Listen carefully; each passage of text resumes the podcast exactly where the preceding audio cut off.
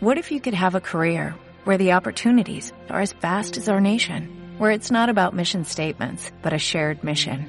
At U.S. Customs and Border Protection, we go beyond to protect more than borders, from ship to shore, air to ground, cities to local communities. CBP agents and officers are keeping people safe.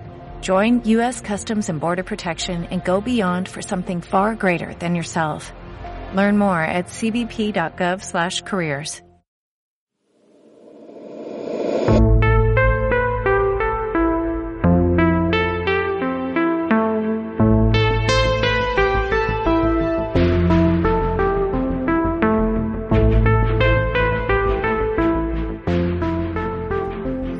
Bienvenidos a Sintonía Secreta.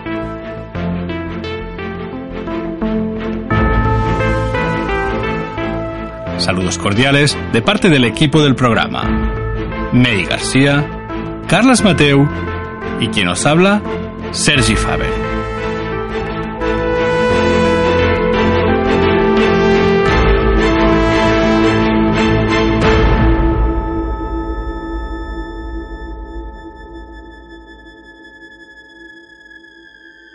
Sintonía, secreta. En esta ocasión tenemos el placer de conversar de nuevo con Artur Sala, físico, escritor, formador, investigador y muchísimas otras cosas. Nos hablará del anexo que ha realizado de casi 150 páginas al primer volumen de su obra La ciencia proscrita y nos avanza en exclusiva buena parte de los temas que desarrolla en el segundo libro, de pronta aparición. En el primer programa nos hablaste de tu primer libro sobre la ciencia proscrita y tenemos una amiga y compañera que es bióloga y tenía una pequeña duda que si le podías aclarar un poquito y luego ya pasamos a hablar de, del tema de hoy, ¿no? Que era cuando mm, dice que no le quedó, terminó de quedar muy claro el tema de la bomba de sodio-potasio relacionado con las transmutaciones. Sí, a ver, es, es, es normal que no le quedara claro porque cuando en esa entrevista lo que hago es un análisis muy rápido y muy extenso de muchas de las cosas de la ciencia que no cuadran con el paradigma académico y que de alguna manera pasan a estar dentro de lo que se llama la ciencia proscrita, ¿no? Entonces una de ellas es las transmutaciones nucleares a baja temperatura y eh, para explicar esto hay que ir a un concepto que descubre un señor eh, en los años, finales de los años 80, principios de los años 90, que se llamaba Joe Champion, que se llama resonancia fonónica.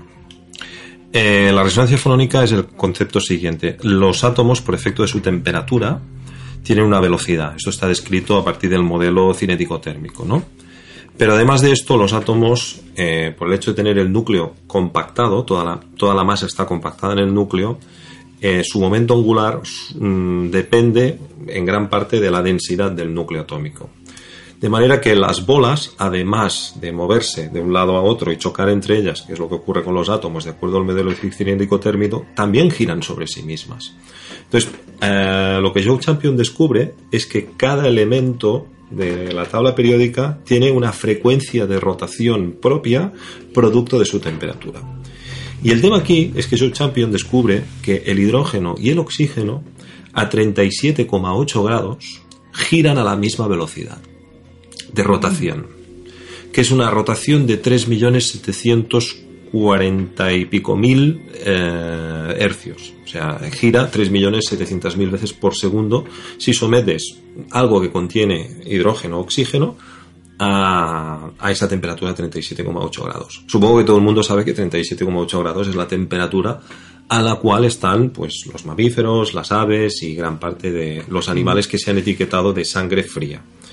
Entonces, yendo a esto, lo que se descubre, lo que ya se había descubierto, pero no se había conseguido encontrar una explicación por parte de un científico que se llamaba Louis Kerbrand durante muchos años, que es el gran padre de las transmutaciones nucleares a baja temperatura, es que a 37,8 grados se producían muchas transmutaciones donde el átomo en cuestión perdía o un átomo de hidrógeno o un átomo de oxígeno. ¿Qué quiere decir esto? Pues que un sodio podía transmutar a magnesio, sodio tiene 11, magnesio tiene 12, o un sodio podía transmutar a potasio, sodio tiene 11 más 8 del oxígeno, potasio. Entonces, eh, este es el momento en el cual eh, los, los elementos de la tabla periódica que tienen un número atómico más pueden resonar y se puede producir una transmutación. Es decir, un sodio puede pasar a magnesio, eh, un magnesio puede pasar a aluminio, un aluminio puede pasar a silicio y así sucesivamente. Pero al mismo tiempo también pueden saltar a nivel de 8 números atómicos por añadidura, añadidura o pérdida de un átomo de oxígeno. ¿vale? Esto es la, la, base científica que descubre Joe Champion y que yo en el anexo de mi libro amplío todavía mucho más para intentar entender qué es esto. Entonces, ¿qué quiere decir esto? Pues que en realidad lo que se ha medido es que parte del sodio transmuta potasio, parte del potasio transmuta sodio, y en eso se genera una reacción exo y endotérmica que lo que hace es mantener la temperatura de un ser vivo, de un mamífero, a 37,8 grados.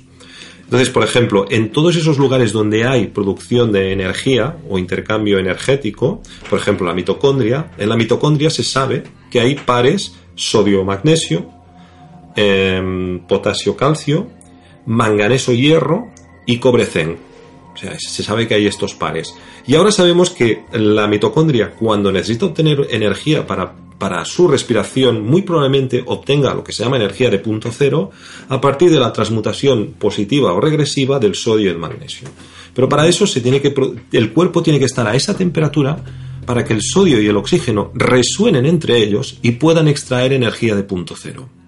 Esto nos abre la puerta a algo increíble, que es que siempre se ha dicho que los seres vivos estamos impulsados por una energía que la ciencia académica no ha conseguido describir, lo que se llama el prana, el chi y demás. Y hoy en día ya estoy casi convencidísimo, además con ya pruebas científicas, de que lo que hace que en, los seres vivos hayan 37,8 grados es un horno nuclear sin emisión de radioactividad. Porque aquí vendría alguien que nos diría, bueno, claro, si el sodio transmuta magnesio tiene que haber eh, mucha energía. Sí, si lo hace a una temperatura diferente de 37,8 grados. A esa temperatura, tanto el hidrógeno como el oxígeno resuenan entre ellos, de manera que se puede producir una fusión de un átomo de hidrógeno sobre un magnesio para dar lugar, o una pérdida en este caso, para dar lugar a un sodio, o al revés, un sodio se puede añadir un hidrógeno, a un oxígeno, o se puede añadir un oxígeno para dar lugar a un potasio.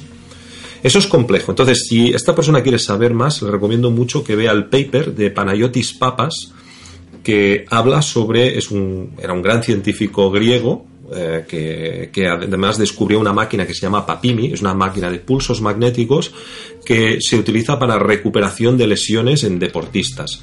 Este hombre Papimi eh, salvó eh, de lesiones muy graves utilizando esta máquina, Panayotis Papas, de, de a, varios, a varias personas en los finales de los años 90. Por ejemplo, no sé si os acordáis de un esquiador que se llamaba Hermann Mayer, que lo llamaban Germinator, porque ganaba todos los slaloms y tal. Era muy bueno. Bueno, este tío se pegó una soberana hostia y gracias al papimi pudo volver a caminar. O sea, es un científico que tiene muchos inventos, o sea, tiene mucha credibilidad, toda la ha tenido que hacer completamente fuera del establishment académico y tiene este paper que le recomiendo encarecidamente que lea, que además está en una de las entradas del, libro, como una entrada muy recomendable, muy recomendable de Panayotis Papas. Eh, si, quieres luego en, los comentarios del podcast podemos poner incluso el enlace por si alguien le... Estaría muy bien. Yo añado una pequeña duda que, tengo yo y que supongo que mucha de la gente que nos escuche, que no sean físicos o químicos, el concepto este de resonar a nivel atómico, ¿qué, quiere decir exactamente? A nivel, a suena? Sí, sí. No, lo que quiere decir es que, o sea, la, idea que tenemos de los físicos es que los átomos simplemente chocan entre ellos. Pero nunca nos han dicho que por el hecho de la materia estar concentrada en su núcleo, está, eh, el átomo al mismo tiempo gira sobre sí mismo. Es decir, las bolas de billar chocan entre ellas, sí, pero tienen que girar. Si no giran, eh, no, no se mueven. Entonces, ¿qué hace girar el núcleo atómico? El éter. ¿Qué hace girar el núcleo atómico? El éter. La energía de punto cero hace girar el núcleo, atómico. Entonces, en el momento en el cual el hidrógeno y el oxígeno, fruto de su temperatura, giran a la misma frecuencia, ese es el momento en el cual una estructura se puede inferir dentro de otra. Sea, el resonar sería que giren, Exacto. que vibren, la frecuencia sea la Exacto. Si tú has visto la película 2001, al principio, después del salto ese que hay cuando el, el, el, promínido tira el, hueso y entonces se ve como el humano ha hecho un salto, entonces hay una nave que se está acercando a lo que sería la Estación Espacial Internacional, que es una... Y la Estación Espacial Internacional está girando, no, no me refiero a la, a la, imaginaria de Kubrick, ¿eh? está girando a una determinada frecuencia. Pero hay un momento que hay un plano donde se ve el avión como está entrando y para él no está girando la Estación Espacial Internacional. ¿Por qué? Porque el avión está girando exactamente a la misma frecuencia de giro. Entonces, cuando algo gira a la misma frecuencia de giro, para mí tú no estás girando, tú estás moviéndote con la, con la, con la misma velocidad que yo. Ese es el momento en el cual las estructuras nucleares se pueden inferir unas dentro de otras, liberarse energía de punto cero y producirse reacciones nucleares sin emisión de radioactividad. Porque la radioactividad lo que es es una pérdida brusca y es una cosa que, una conclusión a la que he llegado en el adendum del libro, es una pérdida brusqueda de eh, momento angular. Es decir, algo se ve forzado a girar a una velocidad diferente, entonces lo que hace es desprender masa.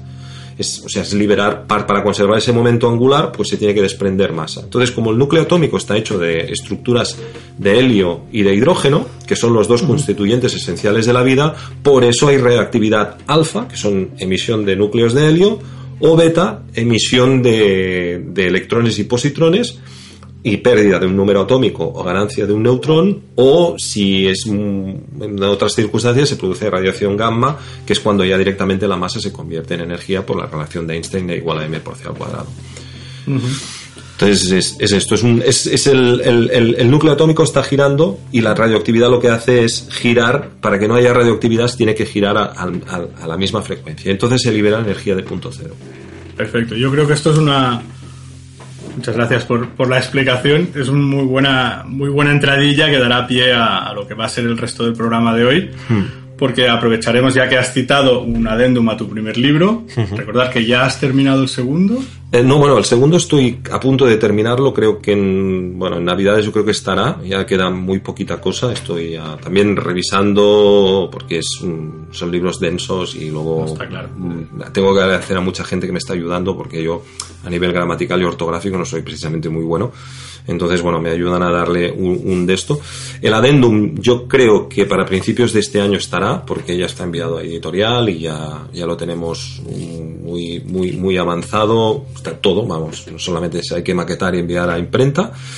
Y, el, el, adendum, sí, el adendum voy a explicar por un lado qué es la radioactividad, que ya lo he avanzado ahora, qué conclusiones me ha llegado la radioactividad.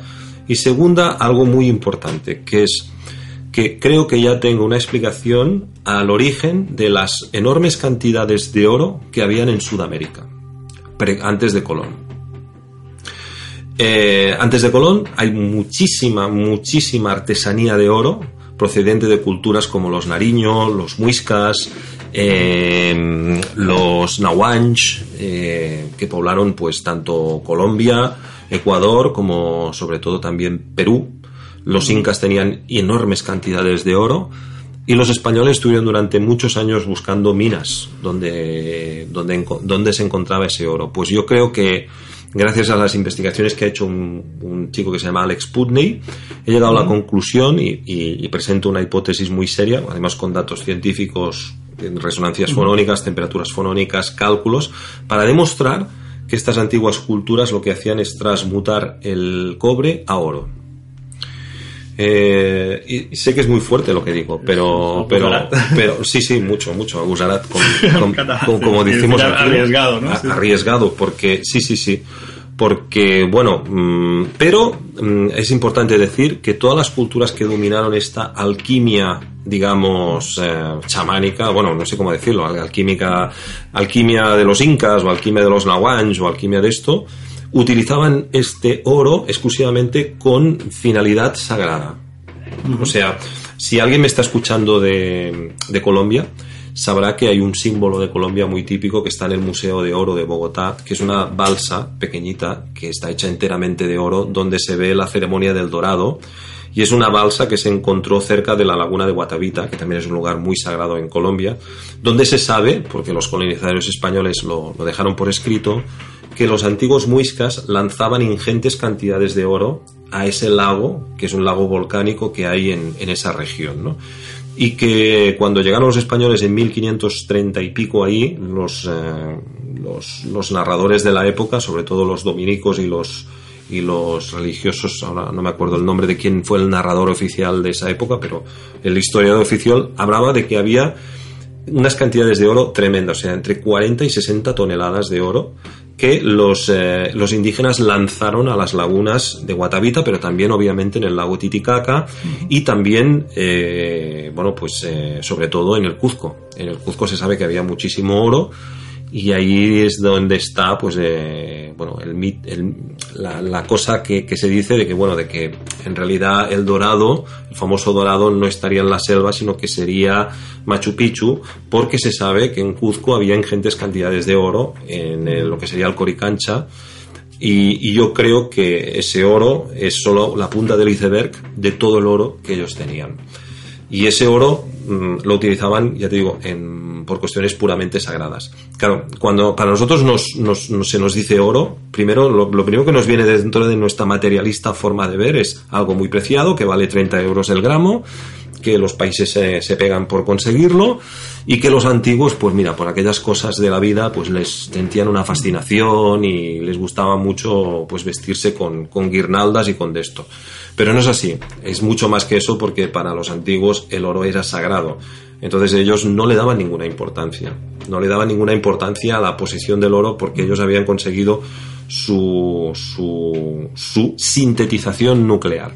¿Pruebas de ello? Pues pruebas de ello es que en estas artesanías de oro uh -huh. siempre se encuentran pátinas superficiales de, de, cobre y plata en un estado intermetálico entre el cobre, la plata y el oro y también el titanio y también el aluminio, pero eso sería también un tema bastante complejo. De, pero el tema en cuestión y que el, el oyente tiene que entender es que estas, estos compuestos intermetálicos que encontramos en estas artesanías no se encuentran en el oro que hay a nivel natural. No hay.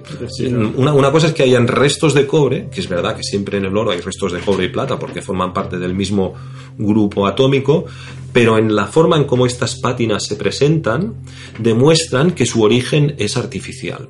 Es decir, ese oro fue sintetizado nuclearmente. Y ya sabemos, ya sabemos que eh, los antiguos podían hacer piedra artificial. Eh, lo sabemos por los estudios de Davidovich, que es el director del Instituto Geopolímero francés, que ha demostrado que el, la piedra caliza sacada de las canteras de Tura en Giza se reaglomeraba, es decir, se hacía un cemento basado utilizando natrón, eh, utilizando cal, utilizando cenizas y utilizando otros componentes que permitía, y eso lo ha demostrado Davidovich, reaglomerar esta piedra. Es decir, mm. la, el, la, la, la, la, química sagrada de, de reaglomerar piedra ya se, ya, se, ya, ya se ha demostrado hoy en día. ¿no? También no, se... no, no transportaban los grandes bloques. No Sacsayhuamán, todo eso es que son bloques enormes, de un peso enorme, pero el, el, principal problema no es, ya no es lo que pesan, es que, es que no puede, no cabe una hoja de alfiler entre, entre esas dos sí. piedras, que demuestran claramente que era un cemento, que esa piedra en realidad era un cemento. Entonces, y hay mucha explicación, por ejemplo, yo recomiendo la investigación de Josep Serneguet, que es un hombre que ha investigado el tema de las piedras de Ica y ha ido mucho más allá de, lo que se quedó el doctor Cabrera. Yo, eh, con el tema de este tema de las piedras de Ica era un poco escéptico, pero cuando he visto las investigaciones del señor Serneguet, pues me he convencido de que efectivamente eran piedras artificiales. Pero claro, yo estoy dando un punto más allá. Yo lo que estoy diciendo es que además de, de, de utilizar una técnica química secreta para reaglomerar la piedra, los antiguos tenían la capacidad de transmutar el cobre y el plomo en Europa, sobre todo, porque los alquimistas nos dejaron referencias de ello, a oro. Y que las ingentes cantidades de oro que habían en Sudamérica, en la Sudamérica precolombina, procedían de la transmutación del cobre. Interesante porque últimamente, bueno, no últimamente, ya se sabe, pero últimamente he estado leyendo algunas cosas al respecto y, y continúan diciendo que casi todo el oro de la Tierra vino a través de asteroides que impactaron y, y en su interior tenían estas vetas de oro, etcétera, etcétera. Entonces, esto desmentiría un poco. Es que, claro, eh, en, el, libro lo que demuestro es que mm, esto, esto, esto que has explicado es la idea mm, que tiene la ciencia académica siempre materialista de que nuestra, nuestro planeta, de alguna manera, para formarse, se empezó a formar a partir de que empezaron a caer piedras y piedras y piedras aquí, se aglomeraron y entonces nació nuestro planeta. Es una idea tan estúpida que no creo que, que, que, que, valga la pena ni siquiera entrar a valorarla, ¿no? Pero entonces, claro, el tema... No, es que a veces soy un poco así, ¿no? Pero, está bien, está bien. Pero el tema es que los elementos por encima del hierro, que constituyen el, el 0,8% de, de los elementos de la Tierra, eh, de número atómico superior al hierro, eh, necesariamente tienen que proceder del espacio, según esta teoría.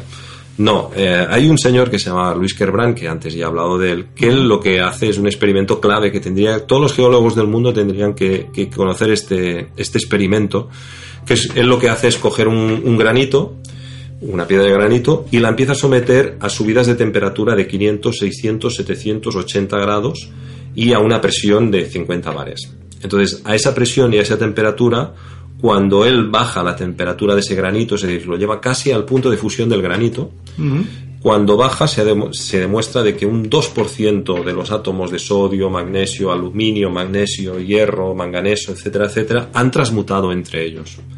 Con lo cual él te dice que en 8 horas y una presión de 50 ah, bares y una temperatura de 850 grados, que por otra parte en el interior de la Tierra es de lo más normal, los elementos pueden transmutar a razón de un 2%. ¿Qué quiere decir eso? Pues que toda la radioactividad que estamos midiendo al interior de la Tierra, falsamente los físicos nos dicen que viene de grandes reservas de torio y uranio que tendrían que estar en el interior de la Tierra para poder responder a por qué esa radioactividad, pues no. La Tierra los está generando. Es decir, la Tierra ha generado ese oro, ha generado esa plata, ha generado todos esos elementos de la tabla periódica porque no se necesitan temperaturas de millones de grados y estrellas que explotan y cosas de estas para poder explicar por qué hay ese oro, esa plata y ese Eso no quiere decir que cuando una estrella de neutrones explota, como han visto ahora, se han encontrado grandes cantidades de oro en estrellas de neutrones y demás.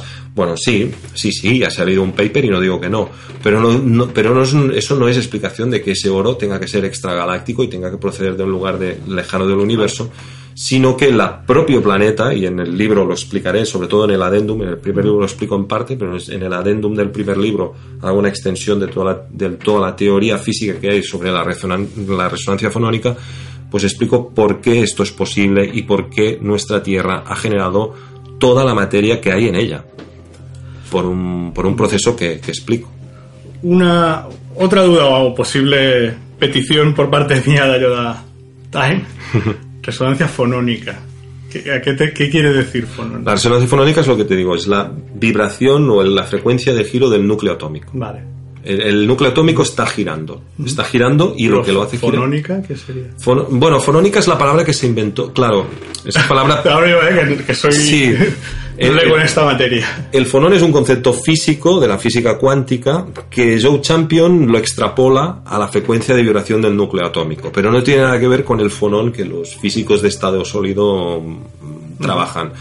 Él, de alguna manera, pues se le ocurrió que el fonón de los físicos de estado sólido podía ser una manera para hablar de este tipo de resonancia, para hablar de una resonancia del núcleo atómico. Es resonancia del núcleo atómico, es frecuencia de vibración del núcleo atómico.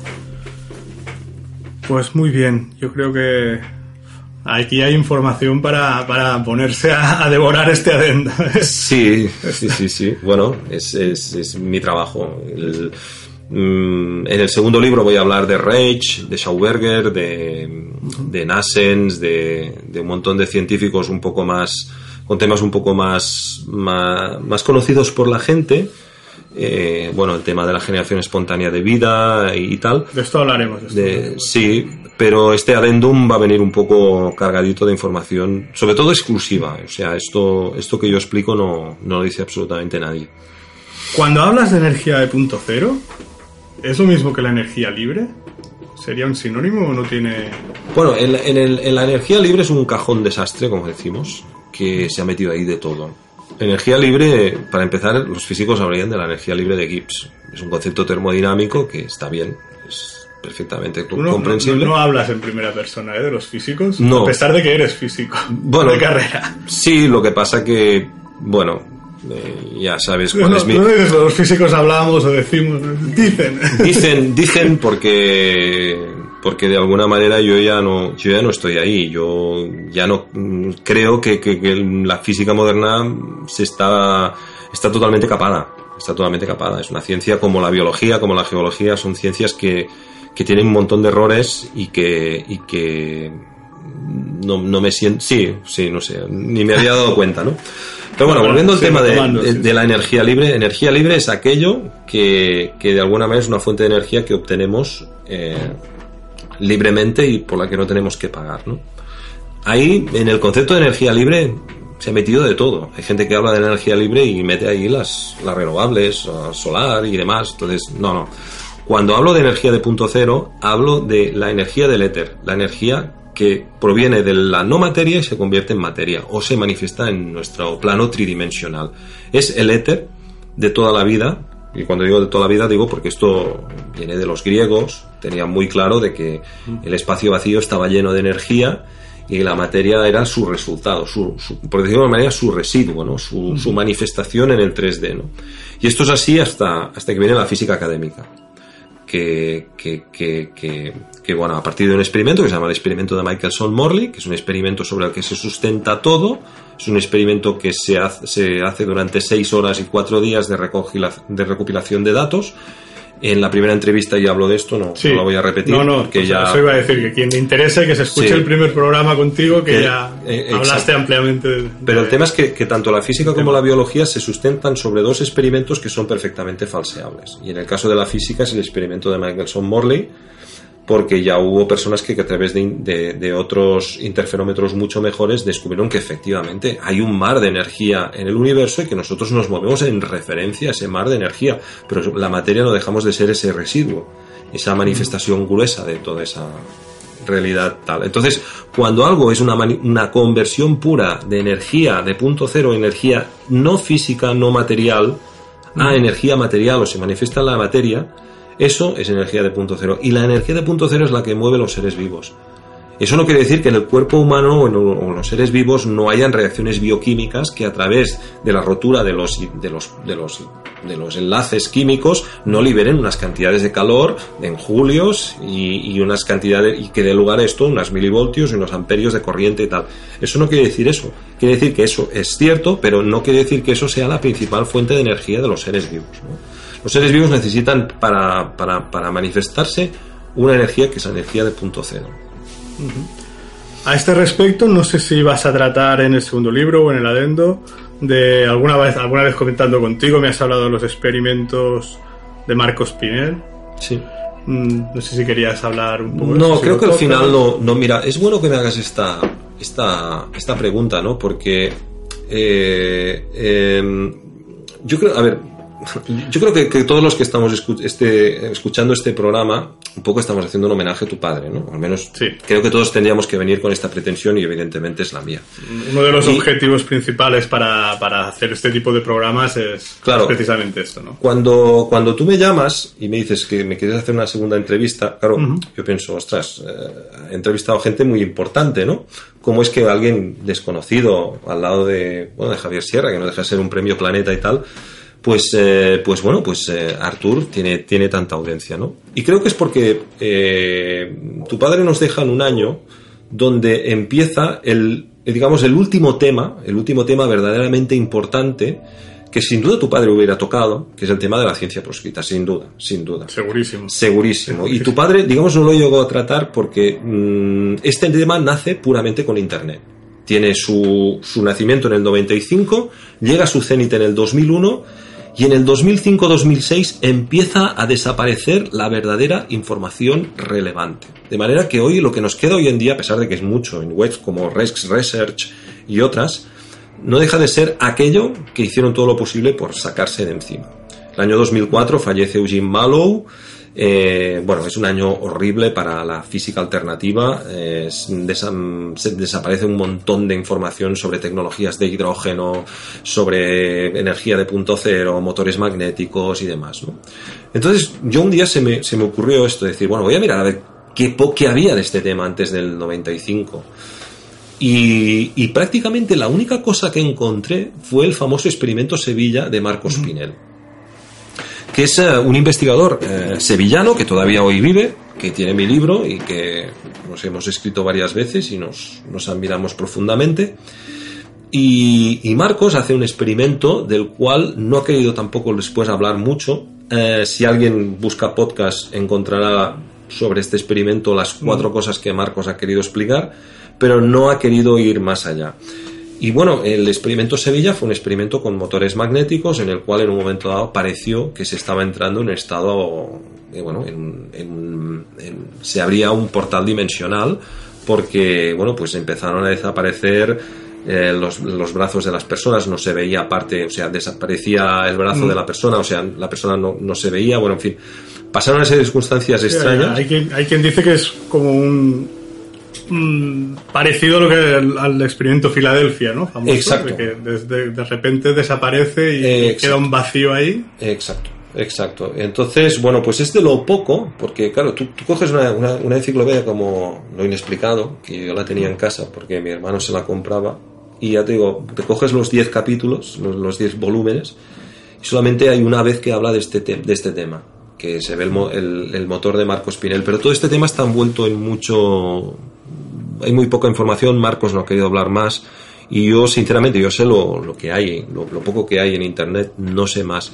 Sé que se abrió un portal dimensional y también sé que después hay bastante gente que ha dicho que bueno que esto es posiblemente lo que estén haciendo en el CERN y, y, luego en secreto en otros en otros lugares del mundo. Es decir con motores magnéticos con, con, aceleradores de electrones y demás pues intentar hacer una perturbación en el espacio-tiempo y abrir un portal dimensional e intentar ir al pasado al futuro vete tú a saber el qué tuvimos la, la ocasión en navidades más o menos del año pasado de entrevistar a, a una física de, partículas alemana y que ha sacado un libro que se dice, traducido creo que es... Ah, no me recuerdo un nombre relacionado con las matemáticas, diciendo que la cantidad de dinero que se está invirtiendo en el CERN y en otros aceleradores de partículas no es justificable, porque según ella, desde, desde los años 60 del siglo pasado, la física de partículas realmente no ha avanzado no ha avanzado lo que debería haber avanzado si se hubiesen cumplido todos los supuestos para los cuales en teoría se están, se están montando estas máquinas tan enormes y estos aceleradores. ¿no? Eh, sí. Ella dice que no, hay una justificación a día de hoy para, montar estos, porque lo que se está buscando es decir, sí, se encontró el bosón de Higgs, y para la contar. Pero eso, eso, era una conjetura matemática que ya se había descrito que era posible encontrarla. Pero no se han hallado nuevas subpartículas. Y, toda esta simetría y las cosas de las. la teoría de cuerdas y todo esto. Rotura de y las supersimetrías. las métricas Young-Mills, todo esto son modas que se fueron creando dentro de la física, digamos, de partículas. Sí, a ver, yo no me gusta. Lost in Math perdona, el libro es, ¿Cómo se llama? El libro se llama Lost in Math, Perdido en las Matemáticas. Es decir, hay gente que... Eh, hay dos tipos de físicos, según ella, ¿no? Los, los puramente teóricos que se dedican a elaborar teoría matemática física y luego los investigadores que tienen que a realizar los experimentos que demuestren estas teorías. De que de la mayoría de las teorías que han salido desde los años 60 para aquí, prácticamente ninguna se ha cumplido. Y dice que, claro, parten de, unos modelos matemáticos que dice ella que, que, se pierden en la belleza de las matemáticas, pero que no están en contacto con la realidad. la experimentación no, no refleja estas teorías matemáticas tan elaboradas o tan, o tan depuradas o tan elegantes. Sí, yo no me gusta hablar de lo que no he investigado profundamente y, evidentemente me fío del criterio de esta persona si, si ella lo ha investigado más. Pero a nivel personal, tanto lo que he dicho antes de, de Marcos Pinel, que el tema de los portales dimensionales es algo en lo que yo creo, pero no puedo demostrar, pero yo creo, es una creencia mía. Una creencia fundada, pero es una creencia. Mi creencia también es de que en el CERN se están haciendo cosas profundamente oscuras y que todo esto es una maniobra enorme de distracción para llevar a hacer algo profundamente oscuro. Eh, ¿El qué? Hay muchas conjeturas yo no, no quiero entrar en conjeturas. No, no, es, mi, no, es mi, no es mi, no es mi estilo, porque entre otras cosas prefiero hablar de lo que puedo demostrar, ¿no? Y lo de Marcos, pues algo que, bueno, es, es algo que formaba parte de esa, de esa leyenda, esas cosas que, y además es que me gusta la manera como lo explican lo inexplicado, ¿no? Como, como bueno, como... Claro, en esa época no se tenía internet, entonces, pero, pero hoy en día sí se tiene internet, sí, sí, sí, se, sí se tiene unas teorías muy sólidas, alternativas al modelo académico de lo que es la física escalar, de lo que es la física de punto cero. O sea, sí se sabe ya bastantes cosas que en esa época eran se explicaban de una manera muy muy exótica, ¿no? No, a mí me, me llamó la atención esto que, que, hay gente, o en alguna web he leído, no sé si en la web de, de JJ Benítez o así, que, que dedica al caso de Marco Spinelli y dice que en este experimento estuvo implicada hasta la Marina Española, ¿no? Entonces, esto es lo que me extraña, que no sé si hay ningún comunicado oficial, no, lo he investigado, ya lo miraré, pero sería también curioso que, que bueno, Sí, sí, yo, es que a nivel personal. Que no es un experimento que el tío hizo en su casa, sino que estaba implicada el ejército y gente. Sí, sí, porque claro, todas estas cosas para los de arriba son muy golosas. Porque yo me estoy dando cuenta de una cosa, me salgo un poco del guion, ¿no? que, que, los de arriba, que se dice que hay una, una gente arriba que nos domina en secretos, sí, pero es que los que están arriba también son muy golosos con estos temas. Entonces les encanta este conocimiento y cuando ven que alguien tiene algo que puede aportar sobre agujeros dimensionales o esto, eh, salta, algo en su se ponen. Entonces no me extrañaría nada, no me extrañaría nada porque, bueno, porque tiene que venir de algo que sea eh, supragubernamental este tipo de, de, actos, ¿no? Este tipo de investigaciones. Por parte de, de tu formación como físico, también ya has hablado mucho sobre, sobre la nueva biología. también estás investigando nuevas explicaciones sí. al origen de la vida, a su transformación, a qué significa la vida y qué hace. Y creo que el segundo libro habla, hablas extensamente sobre, sobre el tema, ¿no? Y hay un tema que a mí y además mm, lo descubrí gracias a ti, leyendo un post que hiciste en algún sitio sobre... Yo reconozco que desconocía el concepto, este es el pleomorfismo. ¿Quieres explicar un poco si le dedicas páginas o...? Sí, sí, sí, sí. El segundo libro voy a hablar de, del pleomorfismo y de lo que se han venido a llamar, yo no lo llamo así, pero se ha venido a llamar por parte de otros compañeros como Jesús García Blanca y otros, de la falsa teoría de la, de la contagio. ¿vale? del, contagio por, mm, por bacterias y demás. Gérmenes eh, y demás. Sí, sí, sí. Entonces, eh, yo lo veo desde otro punto de vista, lo veo desde un punto de vista más científico. lo, que, lo que, yo lo que parto de la base es de las investigaciones de Claude Bernard, que es un científico que era coetáneo con Pasteur y fue uno de los dos competidores de Pasteur que ahora voy a hablar. Pero primero hablo de Claude Bernard. Claude Bernard se da cuenta de que el medio en el cual está una bacteria si yo lo modifico bioquímicamente, esa bacteria inmediatamente se transforma en otra cosa. ¿Vale? Eh, entonces. Eh, la bacteria se transforma, ¿eh? Se transforma. Es un concepto importante. puede, Y cuando digo que se transforma, digo que puede morir desintegrándose en esas unidades fundamentales que Reich descubre que son los biones, las unidades fundamentales de vida y eh, qué es el medio, o sea, el medio, las propiedades bioquímicas del medio, tanto el pH como el RH, que es el pH sería la concentración de protones y el RH la concentración de electrones, dan lugar a cuatro tipos de terrenos. Que esto luego un, un bioelectrónico que se llama Louis Claude Vincent lo, lo añade todavía más. Entonces él se da cuenta de que el cáncer es una enfermedad alcalina y oxidada. Vincent, ¿no? Es decir, cuando yo cambio las propiedades del medio, automáticamente las bacterias cambian completamente su forma, demostrando una adaptabilidad a la vida descomunal. Eso entra en solemne contradicción con el paradigma monomorfista de Pasteur. Pasteur dice que una bacteria tiene una función y punto. Y esto no es así. Hay un cambio en, en o sea, hay una influencia primero del medio y después de otra cosa que es lo que descubre el otro gran competidor de Pasteur, que es... Um, ay, Creo que lo tenía el nombre ahora. Mira que hablo de él. Antoine Becham. Becham, Becham, sí. Se me, se me ha ido el nombre sorprendentemente. Bueno, Becham... Bueno, a ver, es que tienes tanta información en la que es imposible recordarlo todo. ¿eh? bueno, al menos lo intento. Bueno, el tema es que Becham, Becham eh, es un hombre que descubre eh, que la unidad fundamental de vida es él lo que Reitz luego llama el bión. Entonces, ¿cómo lo hace? Bueno, eh, él, bueno, después de unos años de investigación sobre la fermentación, que ahora tampoco vendrían a cuenta, hace un experimento muy curioso, que es que descubre que el carbonato calcio que, procede de la deposición de, de, materia, digamos, de, de, crustáceos y demás, ese carbonato calcio tenía un poder de vida. Tenía eh, biones ahí atrapados y congelados durante millones y millones de años. Tiene que ver que sea calcio. Sí, tiene que, tiene que ser carbonato de calcio, tiene que ser tiza. Si la tiza tiene un origen orgánico, bueno, si la tiza tiene un origen, digamos... estás hablando de los caparazones, de, de, exoesqueletos, ¿no? Exacto. Eh, si yo, yo puedo fabricar carbonato calcio químicamente, pero ahí no observo la presencia de estas unidades fundamentales de vida, estos biones.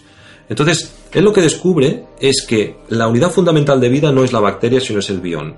Y ese bión se puede eh, automáticamente juntarse con miles de biones para formar un tipo de bacterias que pueden ser bacterias em, eh, em, eh, procariotas tipo, bueno, las típicas bacterias procariotas, o incluso puede llegar a dar lugar a, eucariotas tipo protozoos, protozoos, amebas y demás. Y que todos estos biones se pueden organizar para dar lugar a estas bacterias, y estas bacterias luego cuando mueren se desintegran en estos biones, lo cual luego pueden dar lugar a esporas, pueden dar lugar a vorticelas, y pueden dar lugar a todo lo que los bioquímicos, los biólogos entienden por la, lo pequeño, o sea, la, actividad bioquímica. Entonces, él te demuestra que estas unidades fundamentales se, se, pueden organizar a sí mismas contradiciendo el segundo principio de la termodinámica. Esto no lo dice Becham, pero sí lo dice Reich más adelante. Y dice, bueno, claro, ¿y cómo se pueden organizar por sí solas? ¿Qué energía les mueve? Pues es energía de punto cero.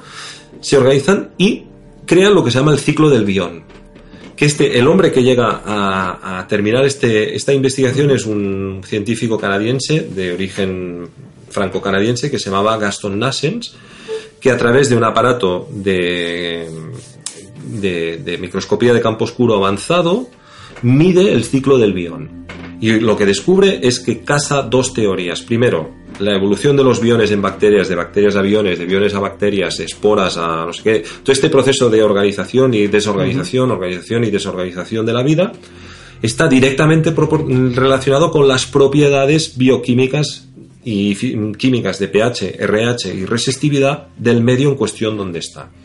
Entonces solo hace falta acidificar poco un medio para matar a esas bacterias, pero en realidad no las estamos matando, son las propiedades bioquímicas, o sea, las propiedades eh, mm, electroquímicas del terreno, lo que provocan que esa bacteria ahí no pueda estar, se desintegre y se convierta en otra cosa.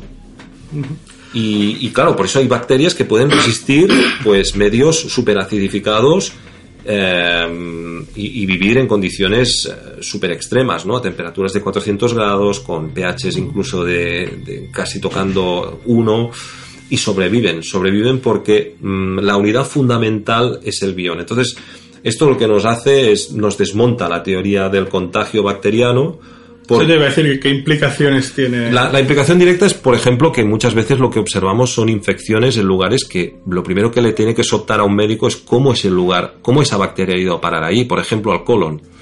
Cuando alguien tiene una infección en el colon o tiene una infección en la próstata, una de las primeras cosas que, se le tiene que pasar a un médico es cómo esa bacteria ha podido llegar hasta ahí.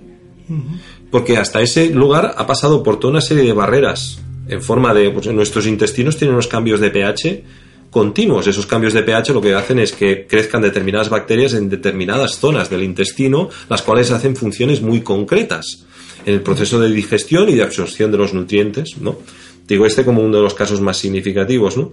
Entonces, esta teoría lo que nos dice es que cuando hay un conflicto, y ahí esto ya enlazamos con la nueva medicina de Hammer, se produce una hiperpolarización, es decir, se produce un cambio bioquímico en el terreno. Esa persona nota ese lugar afectado. Por ejemplo, cuando hay mucha ira, se ataca el hígado. Entonces el hígado empieza a eh, estancar su energía. Cuando su energía se empieza a estancar, el hígado se empieza a acidificar. Y cuando el hígado se empieza a acidificar, las, los biones que hay ahí, por el efecto de que se ha cambiado el terreno, pasarán a cambiar de biones a formas bacteriológicas que luego la biología académica etiquetará de contagio. pero esa, esa bacteria no ha llegado a ese colon o a ese hígado o a ese lugar en concreto o a ese órgano en concreto mm, por una infección o en un proceso de ataque, sino que ha llegado porque ha habido un cambio bioquímico provocado por una alteración provocada por el paciente que al provocar eso ha generado un, cambio en las condiciones que lo que están haciendo es crear unas bacterias que tienen un efecto simplemente bioindicador de que allí hay un balance. balance entonces, a mí no me gusta utilizar los términos estos porque lo, lo miro desde un punto de vista mucho más científico, ¿no? Más. Eh, yo, entiendo, ¿eh? que creo que puedo intentar seguir este, este hilo de razonamiento. Lo que pasa es que entonces, cuando hay un contagio, por ejemplo, de la varicela en las escuelas, esto sí que es de un, de un vector a otro, de un niño a otro, ¿no? Que se eh, claro, o a lo mejor podría ser que, que, coexistan las dos posibilidades. Exacto. Yo, me, yo de momento, cuando, y sobre todo cuando tocamos temas de salud, que son temas muy críticos, yo no me aventuro a lanzar hipótesis si no están argumentadas. Yo prefiero pensar de que hay una, una, equivalencia, ¿no? Pero, pero claro, no deja de ser muy curioso que ciertas enfermedades eh, solamente afecten a, a, determinadas personas en determinados momentos de vida.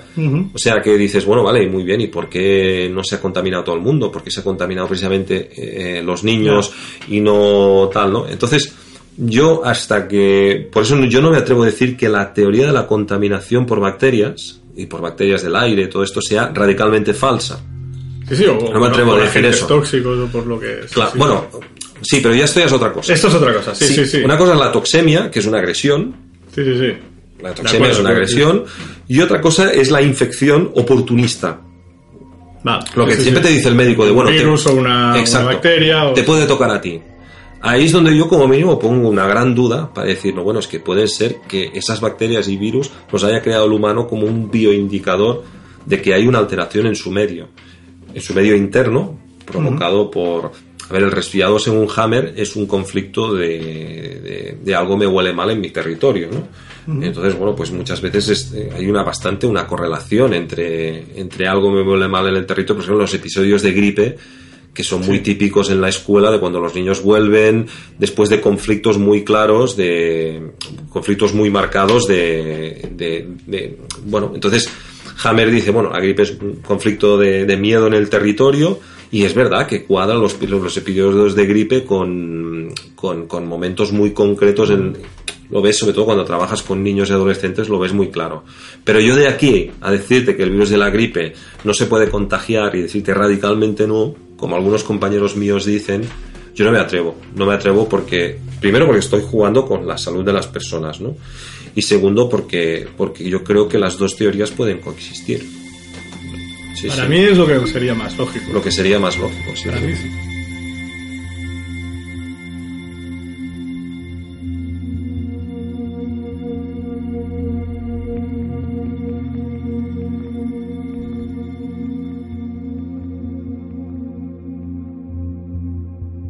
Con sintonía secreta pretendemos que todos y cada uno de nuestros oyentes hagan el esfuerzo de pensar por sí mismos. Por tanto, si alguno se siente influido por lo que aquí digamos, o bien por nosotros, le recomendamos que deje de escuchar Sintonía Secreta. En nuestro programa nunca encontraréis soluciones si éstas no existen. Este programa jamás os ofrecerá opiniones definitivas que podáis hacer vuestras cómodamente y que podáis tomar como norma de vida y actuación. Sintonía Secreta solo os ofrecerá un abanico de posibilidades constantemente actualizadas con las que podéis alimentar vuestras ansias de conocimiento. Vuestro intelecto tendrá así más elementos de juicio. Pero el trabajo de asimilación y consecuente actuación es algo exclusivamente vuestro. Sintonía Secreta.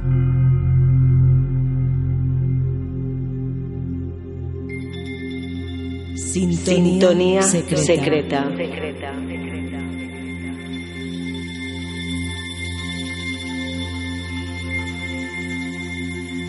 Antes has hablado de, del campo oscuro, ¿no? Aplicado a, la microscopía.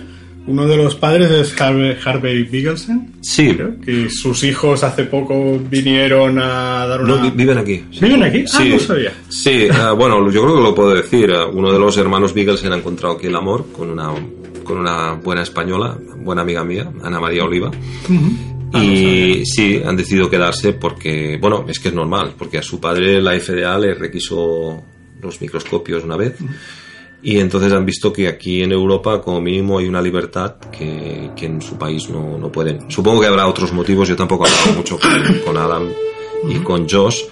Eh, mm, pero ellos son unos, unos hombres que han llevado la microscopía de campo oscuro a un salto cuántico, todavía más allá, ¿no? Porque ellos lo que han demostrado es que en el momento en el cual yo saco sangre de, de fuera de, de las venas, se producen unos coágulos que si esos coágulos estuvieran en sangre te matarían por una trombosis o por una pero que se forman eh, espontáneamente cuando sacas la sangre Eh, sobre el origen de estos y la composición química de estos coágulos no lo tengo muy claro porque creo que ni, ni siquiera ellos lo saben. Pero bueno, esto es un dato que no lo sé, no sé seguro. Lo que sí es seguro es que eso se forma cuando se saca la sangre afuera.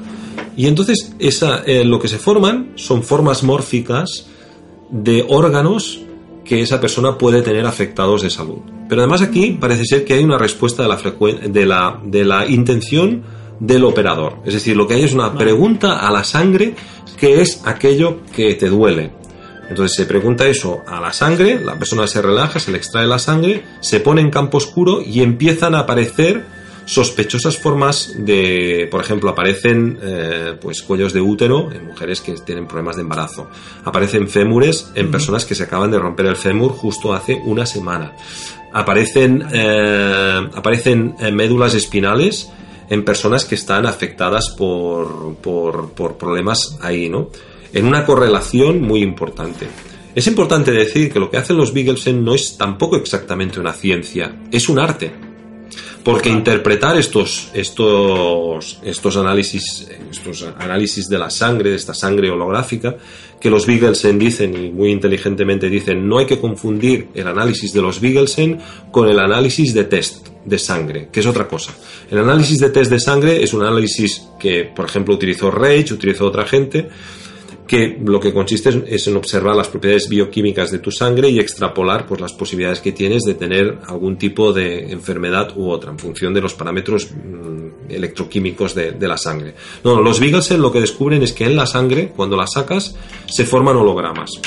Y estos hologramas responden a problemas eh, o patologías que puede estar sufriendo esa persona eh, y que además hay una respuesta de la conciencia de- del operador en cuestión para encontrar esas, esas, esas anomalías. Entonces, esto me recuerda mucho las muchas máquinas de radiónica que hay en el mundo que testean las enfermedades de la persona a través de una gota de sangre. Esto creo que Andrés Malví, por ejemplo, tenía, tenía lo- lo Algo conocía, tenía. algo tenía por ahí, ¿no? Entonces, hay un caso también muy famoso de una, una mujer que se llama Ruth Brown, que esta mujer eh, era enfermera y diagnosticaba y curaba a personas que le enviaban una gota de sangre desde cualquier lugar de Estados Unidos.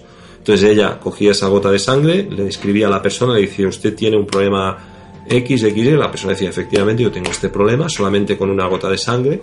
Y luego, a distancia, utilizando una máquina radiónica que ella había aprendido su funcionamiento de un hombre que se llamaba Albert Abrams, que es el gran padre de la radiónica, a distancia podía, podía curar a, podía curar a esa persona. Bueno, esa mujer la metieron en un juicio y murió poco antes de que la metieran en la cárcel. También es uno de los grandes nombres de la, de la ciencia proscrita, ¿no? Pero cuando a mí, la primera vez que esto de los Beaglesen yo me entero hace dos años, tampoco hace mucho, ¿no? Y luego además vienen aquí, ¿no? Pues os digo, hostia, fantástico, los voy a conocer, ¿no? Pero, pero la primera cosa que me vino en mente cuando oí lo de los Beaglesen, digo, ostras, digo, esto tiene que ser algo relacionado con lo que hacía Ruth Brown de curar con una gota de sangre a distancia, ¿no? Y bueno, pues, pues esto, esto, y esto es, para un lado, una, una herramienta de diagnóstico brutal, pero muy potente, pero al mismo tiempo se puede convertir en una, en una herramienta de- también de tratamiento porque eh, a través de radiónica y a través de otras máquinas de bioresonancia como Quantum, como Mora y demás, se puede hacer luego lo que se llama la conjugación de fase, que es tratar con frecuencias y a distancia de sanar a la persona o de intentar ayudar a la persona a superar su, su enfermedad. ¿no? Siempre teniendo en cuenta de que es el paciente el que con sus hábitos y sobre todo sus pensamientos es el principal salvaguarda de su salud. ¿no? Pero bueno, todas estas máquinas de bioresonancia nos pueden, nos pueden ayudar muchísimo. ¿Qué otros temas tratarás en el futuro? Ah, no sé, yo no paro. Yo no paro. A ver, ahora con el, con el adendum voy a hacer un importante punto y aparte con el tema de las transmutaciones nucleares. ¿no? Eh, pero hay un tema que me queda pendiente con el tema de las transmutaciones nucleares, que estoy bastante convencido de que aquello que Kolokov y los físicos rusos de Kirlian y compañía medían, la famosa fotografía Kirlian, que se dice la fotografía del aura, pues eso es eh, mm, radiación gamma nuclear, pero emitida eh, sin radioactividad. Es decir, mm, no es radiación gamma nuclear, sino es biofotones gamma. Eh, y son el resultado de transmutaciones nucleares. Es decir, lo que nosotros estamos viendo con la fotografía Kirlian son esas transmutaciones nucleares que yo te he hablado, el sodio, el potasio, el magnesio, todos estos elementos que en nuestro cuerpo son tan abundantes, que al estar continuamente transmutando nuclearmente entre ellos dan lo que sería el aura. El, el aura que luego aparece en la fotografía Kirlian y esa aura estaría constituida de campo biofotónico gamma. Esto es algo que, bueno, pues eh, no lo puedo demostrar todavía, pero hay un paper de unos físicos que eh, hicieron una, una extrapolación entre el campo biofotónico ultravioleta y las transmutaciones nucleares.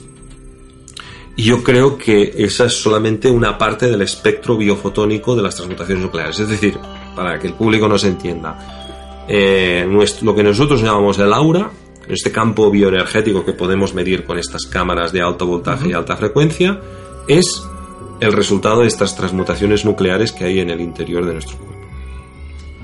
Y eso es un tema que estoy ahora mismo investigando.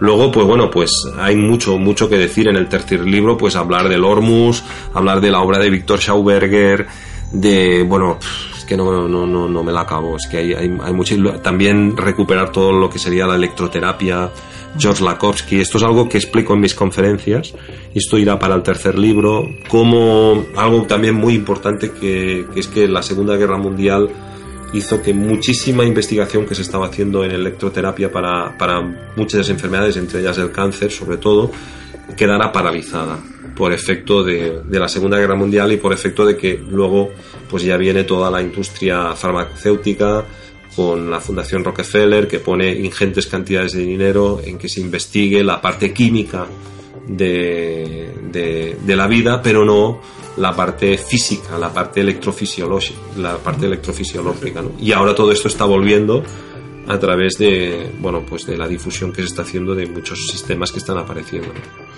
Retomando un poquito lo, lo que hablábamos a, hace un rato del pleomorfismo y de Pasteur a, contrapuesto a Becham, que al final Pasteur todos sabemos que fue el que se impuso su teoría. Uh -huh. ¿Qué, ¿Qué efectos o qué consecuencias ha tenido para, crees tú, o si puedes aventurar el por qué se impuso su teoría sobre la... Porque era mucho más fácil, mucho más simplista, y porque toda la industria farmacéutica se tenía que basar en una serie de leyes fácilmente controlables, simples, que todo el mundo pudiera mm, entender, y sobre el que luego crear ahí todo un, un abanico de investigación que lo que pretendía era conseguir más poder todavía. Eh, ¿Por qué digo esto? Digo esto porque eh, me baso en el hecho, y en el libro explico por encima, pero es algo que se podría desarrollar mucho más, que gran parte, por ejemplo, de las investigaciones que después de la Segunda Guerra Mundial, los años 50, se hacen sobre los antibióticos, uh -huh.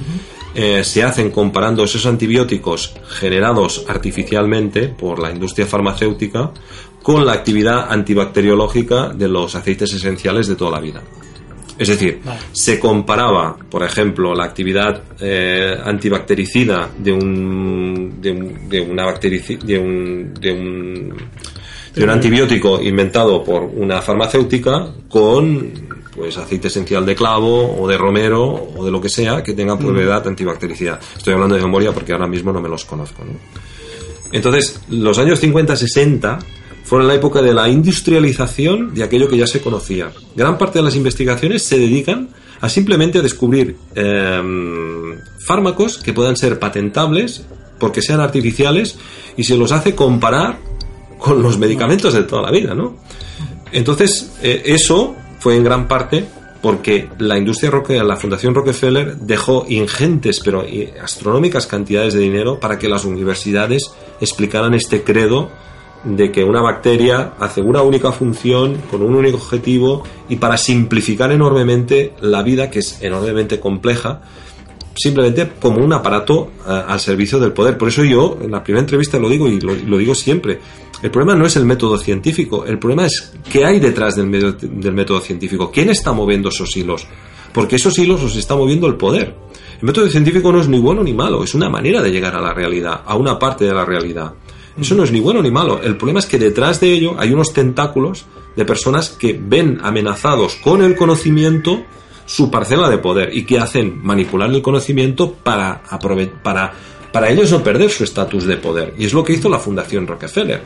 O sea, lo que quería era ganar dinero con la industria farmacéutica, ganar dinero con la salud de los humanos. Es muy duro, pero es que es así. No, no, es durísimo. Pero, es así. Sí, sí casi diabólico. No, casi no, sin el casi. Sí, bueno, cada, uno que piense lo que quiera. Yo, yo, yo expongo mis pruebas y, mi, conclusión es así: el poder busca perpetuarse y, en esto, en este último siglo, siglo la ciencia se, ha convertido en la excusa que, tiene el poder más hegemónico, el poder de las energéticas, el poder de las farmacéuticas, el poder de los grandes lobbies de poder para utilizar la ciencia para manipularla y servir a sus objetivos. Pero eso no tiene nada contra ni de los científicos ni del método científico. Por eso es tan importante la ciencia proscrita, porque la ciencia proscrita es ciencia que desafía al poder. Al desafiar el poder, esa ciencia pasa a ser ridiculizada, menospreciada, eh, bueno, todos los calificativos. exacto, exacto. O sea que en el segundo libro haces muchísima más incisión en el tema biológico. Sí. En el primero fue mucho más. Incluso propusiste, yo para quien, quien no lo haya escuchado, que lo escuche y sobre todo que compre el libro, pues propones un nuevo modelo nuclear, que eso es de las cosas que más me sorprendió al, leerlo, ¿no? Digo, ostras. Sí, y en el, en el, segundo, en el adendum del primer libro, gracias a este modelo nuclear, pues puedo responder a por qué eh, hay transmutaciones, por qué el balance de masas nos indica que el campo biofotónico gamma es la respuesta a, esto. Y bueno, pues eh, el modelo nuclear es algo que parece muy teórico, pero en realidad es muy práctico, porque ahora, por ejemplo, puedo explicar en el adendum del libro por qué para la absorción del hierro se necesitan cinco oligoelementos, como pueden ser el boro, el cobre y el zen. ¿no? Estos tres oligoelementos los necesitas para absorber el hierro. Si te faltan, no los puedes absorber. Es un tema de resonancia fonónica. Es un tema de resonancia entre los elementos. O sea que mm, ese modelo nos puede explicar pues lo que están investigando los, los ortomoleculares, ¿no? que, que es, una rama de, que descubrió un médico que se llamaba James Segnalet, que iba para premio Nobel, hasta que descubrió ciertas cosas que no interesaban. Y James Segnalet pues hace un, un análisis de, de todos los oligoelementos que necesita una persona y descubre, por ejemplo, que un problema de ferropenia o un problema de falta de hierro es necesario siempre compensarlo con cobre, con zinc, entonces es muy importante dar cobre y zinc a la persona para que lo pueda asimilar. Y ahora creo que gracias al modelo nuclear podemos empezar a entender por qué ciertos elementos tienen simbiosis con otros elementos. Y es porque estos elementos tienen resonancias fonónicas parecidas. ¿no? Porque el cobalto, que es mm, tóxico en la sangre, sin embargo, es súper importante en, el, en el tiroides, ¿no? Para la absorción del yodo. entonces podemos ver por qué el cobalto está relacionado con el yodo, por qué el cobalto es mm, tóxico en la sangre, o el vanadio, que es tremendamente tóxico en la sangre. Eh, bueno, esto sí que lo explico en la primera parte del libro. Y podemos ver que toda esta simbiosis entre elementos ya no es algo meramente descriptivo, sino que ahora se puede, nos podemos empezar a aventurar a decir, bueno, es que el cobre está en buena simbiosis con el hierro porque su resonancia fonónica es parecida, entonces es curioso que también lo tenga con el boro porque el boro tiene más alta resonancia fonónica que el hierro, etcétera, etcétera, etcétera.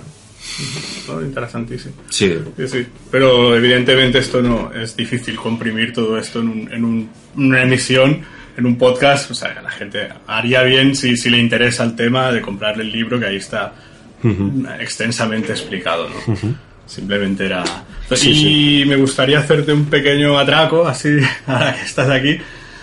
Mm, ya sé que no, no tenía, no te lo he comentado porque se me acaba de ocurrir un poco ahora mientras iba escuchando y un verdadero buscador de del por qué, entiendo, o de cómo funciona el mundo, pero también te habrás preguntado a lo mejor el sentido de la existencia. Para ti, ¿tiene algún sentido la vida y tiene algún sentido este universo, esta, no sé cómo digo, esta esta vida tridimensional que experimentamos todos los que estamos aquí ahora? Sí, por supuesto que sí. A ver, yo, yo tuve no te quiero poner un compromiso. No, ¿eh? no, para nada, para nada. No, no, si no pasaría la pregunta, pero no, es el caso. No, yo, yo en 2013 tuve una, una crisis personal fuerte, que además me coincidió con un tiempo que tuve el blog cerrado, por motivos que tampoco ahora vienen a cuento. Porque yo pensaba, bueno, no puede ser que, que, haya tanta gente que no vea lo evidente, tantos científicos que no vean lo evidente.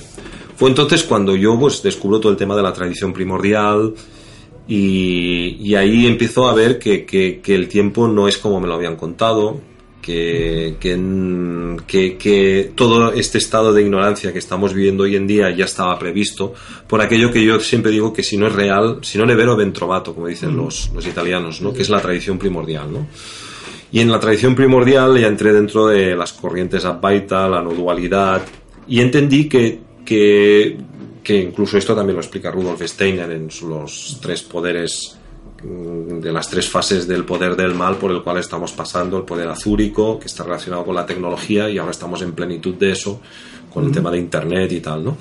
Entonces, tanto los, me doy cuenta que tanto los antropósofos como sobre todo los, los Vedantas y sobre todo también el gnosticismo y demás, ya preveían esta edad de ignorancia que estamos viviendo ahora, ¿no? Entonces ahí fue donde un poco respiras un poco y dices, bueno, vale, entonces la vida sabe lo que se está haciendo, ¿no? Cuando, cuando tenemos un planeta con al borde de, de, lo peor, ¿no? Anteayer estaba con Benito Muros, que es el inventor de la bombilla que no, que no se, de bombilla LED que no, que no se, bueno, sin obsolescencia programada. Y claro, Benito lo que me decía es que y es, una, curioso porque es una reflexión que no, yo no, no, había hecho hasta ahora, ¿no? Benito me decía, bueno, que es que yo ya llevo 20 años con esto. Entonces yo empecé, cuando yo empecé era la época de tenemos que hacer algo porque llegaremos al punto de no retorno. Y este punto de no retorno lo situamos en 15 años. Por lo tanto, hace 5 años que hemos pasado ese punto de no retorno. Entonces ahora estamos en el momento del cual ya no estamos en el punto de no retorno. Estamos en el momento de empezar a paliar Vamos ya con la reserva a, mínimos. Y, y, realmente la situación del mundo en este momento es que estamos intentando paliar algo y no lo estamos haciendo. Es decir, teníamos tiempo para reflexionar y parar, no lo hemos hecho. Y estamos entrando en la época de empezar a paliar los problemas medioambientales del mundo, no lo estamos haciendo. Los, nuestros gobernantes no quieren hacer caso y, entonces vamos camino de algo tremendamente preocupante, que hace que sea lo que Jung decía en su inconsciente colectivo, subyace dentro de la pregunta de cuál es el sentido de la vida viendo lo que estamos haciendo los humanos, ¿no? Pero, pero yo creo que de alguna manera hay algo que nadie sabe, nadie puede saber, por lo cual nosotros como especie humana tenemos que pasar por esta experiencia que estamos pasando. Seguramente los 15, 20 años que nos vienen van a ser tremendamente duros con, bueno, con caída de la economía mundial, con muchos problemas. Eh, lo vamos a empezar a sufrir. Aquí en Barcelona hemos visto un gran ensayo de lo que parece ser que puede acabar ocurriendo en toda Europa. sé que esto es bueno que, que la gente de fuera eh, tome un poco nota de, de, lo que yo digo, ni que sea como un aviso, como una tal. Pero para mí la vida tiene sentido. Tiene sentido desde el momento en el cual, sobre todo a partir del 2014, entro dentro de, de lo que es la tradición primordial que explico en la séptima parte del libro donde digo, ahora no voy a hablar de ciencia, voy a hablar de lo que sería... dedicado. Claro, hablo de esto porque es lo que para mí da verdaderamente sentido a, lo que estamos haciendo, que es que, eh, además, mm, hay otra cosa que, que, mi experiencia me ha, me ha, permitido, como todos, a base de hostias, a darme cuenta, que es que la gente aprendemos a base de, a base de hostias. Es decir, el ser humano está, preparado, está pensado para que tú le puedes decir lo que le tengas que decir, pero si esa persona tiene que tiene que hacer eso, no te va a hacer caso. Va a pasar por esa experiencia, por más dolorosa o traumática que sea, bajo tu punto de vista, siempre. Entonces, el, gran drama del humano es que el humano parece diseñado para vivir ciertas experiencias. Y, que da igual lo que la gente le diga, tiene que vivir por eso. Entonces, el humano como especie colectiva tiene que vivir esta experiencia de separación. Hay una, investigadora que se llama María, uh, María Dolors Ubiols, que, que, está haciendo unos maravillosos vídeos con la caja de Pandora una vez cada mes o cada dos semanas, donde explica esto. Y yo, pues, no conocía a María Dulos hace, pues la conocí hace pues, unos meses y tal. En persona no nos conocíamos y, y bueno, y fuimos a comer, tuvimos una conversación súper interesante. Ha estado en mi casa también, hemos hablado mucho de este tema y en las líneas generales coincido plenamente con ello. Si alguien se plantea cómo es posible que haya tanta ignorancia, qué sentido tiene la vida, yo recomiendo mucho que veas sobre todo los primeros vídeos que hizo María Dolores Ubiols con, con, Luis con Luis Palacios de la Caja de Pandora, porque ella lo explica mucho mejor que yo, mucho mejor que yo. ¿Cuál es el sentido de vida desde la perspectiva de la tradición primordial, la no dualidad y, de, y de este egregor que es el humano que ignora que tiene esta ignorancia, este velo de Maya y que tiene que vivir esta experiencia vital que estamos viendo, que entiendo que para muchos millones de almas que están en este planeta es muy traumática, pero que al final todo tiene un sentido, un sentido pleno. Esperemos que sí. Quiero creer que sí. Si no le veo en trobar. exacto. Pues muchísimas gracias. Lo dejamos aquí por hoy porque creo que el programa es denso, pero interesantísimo. Y yo creo que sí, si ahora empezamos a tocar más temas, será complicado. Será complicado porque hay gente que, que ha tenido que escuchar algunos programas a trocitos porque la, la claro, el, el, afán de dar información interesante te hace hablar de muchos temas y, no siempre es lo más adecuado. Es una de las cosas que yo me he propuesto para, las próximas, para los próximos temas los próximos programas intentar dosificar un poco mejor hmm. y creo que con lo que hemos dicho eh, hemos dado yo he dado mucha información tampoco venía con esta idea de decir bueno pero, pero bueno, nos engrescamos y, lanzamos información. Antes de irme me gustaría solamente decir una cosa, que es que me gustaría mucho dedicar este programa a uno de los invitados de tu padre, que solamente pasó una vez por el programa, pero que hizo, y, además para no hablar de su tema preferido, que era las sociedades secretas, que era Ramón Herbás Marco. Me gustaría dedicarle este programa a Ramón, que nos dejó hace unos años es un hombre de esos que me, hubiera gustado conocido. Para mí fue el mejor invitado que pasó por tu por el programa de tu padre. Para mí, sí, para mí. Sí, porque yo me he leído luego sus libros y, son maravillosos. Bueno, además era, era vecino además nuestro. Sí. Vivía, vivía muy cerca, vivía en la Plaza Alfons Deu. Sí, pues. vivimos muy cerquita de ahí. Pues me gustaría dedicarle este, este, este programa a Ramón, bueno, a mucha gente, ¿no?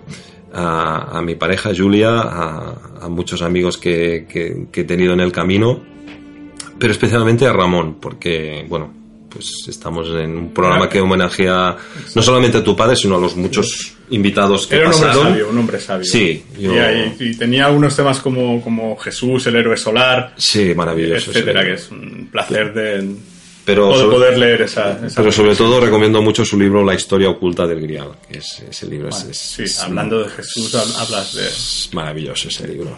Es mi libro uno de mis libros preferidos.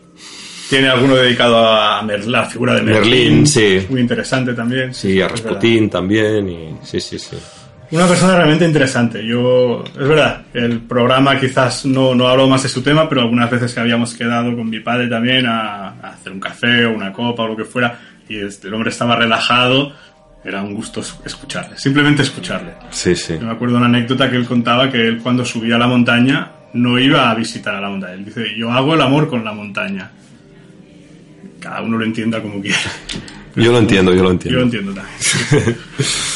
un, respeto hacia la naturaleza y entender que formas parte de ella. No, no, no es esa, esa angustia de separación no existe en el fondo, sino que formamos un todo. ¿no? Pues, ha creado la sociedad moderna esta, esta ideal de separación. Pues muchísimas gracias, Altur. Asti y espero, espero que antes de nada, cuando saques el tercero o un poco antes, mm, bueno, si quieres y ahora cuando estemos a punto de sacar el segundo, pues que supongo que ya será, nos iremos al verano y, bueno, si alguien nos quiere echar una mano con la, con la ortografía y la gramática, pues se agradecerá. Y nada, y si quieren seguir las novedades más importantes, que sigan el blog. El blog está, está cerrado, pero cuando hay alguna novedad importante, publico algo en el blog y también en la página de Facebook de Magna Ciencia. De todas formas. A veces lanzo de también todas formas, en el blog hay información para leer largo y tendido, aunque no haya novedades. Bueno, hay verdades universales que, que no caducan, ¿no? No, no, no caducan. vale la pena darle un repaso exhaustivo a la gente que le interese todo el tema de la ciencia proscrita. Pues muchas gracias, Sergi. Muchas gracias, May. Muchas gracias a ti siempre por venir. Es un placer inmenso escucharte. Pues muchas gracias. Terminamos aquí, pues, el programa de hoy. No sin antes recordaros que podéis seguirnos en las distintas redes sociales con el nombre de Sintonía Secreta, así como escribirnos cualquier duda, sugerencia o aclaración que queráis realizar a nuestro correo electrónico sintoniasecreta.gmail.com. Recordad también que podéis encontrar ampliaciones a todos los temas que vamos tratando en nuestra página web sintoniasecreta.mundodesconocido.org. Y por supuesto, agradecemos de corazón la gran amabilidad de todo el equipo que gestiona Almas Guinardó por la deferencia con nosotros al cedernos una sala para poder realizar la presente entrevista. Hasta la próxima, gracias por apoyarnos, salud y sort.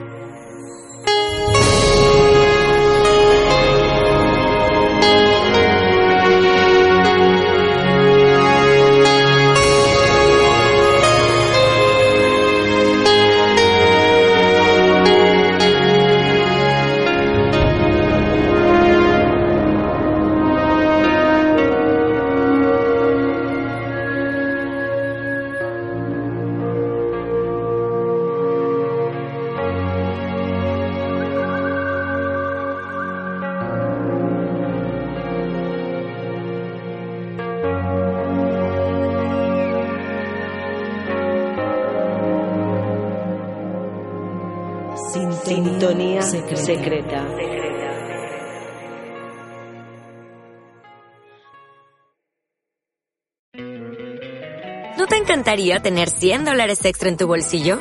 Haz que un experto bilingüe de TurboTax declare tus impuestos para el 31 de marzo y obtén 100 dólares de vuelta al instante.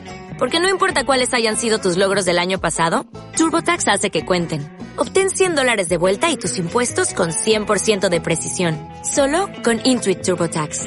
Debes declarar para el 31 de marzo. Crédito solo aplicable al costo de la presentación federal con TurboTax Full Service. Oferta sujeta a cambios o cancelación en cualquier momento.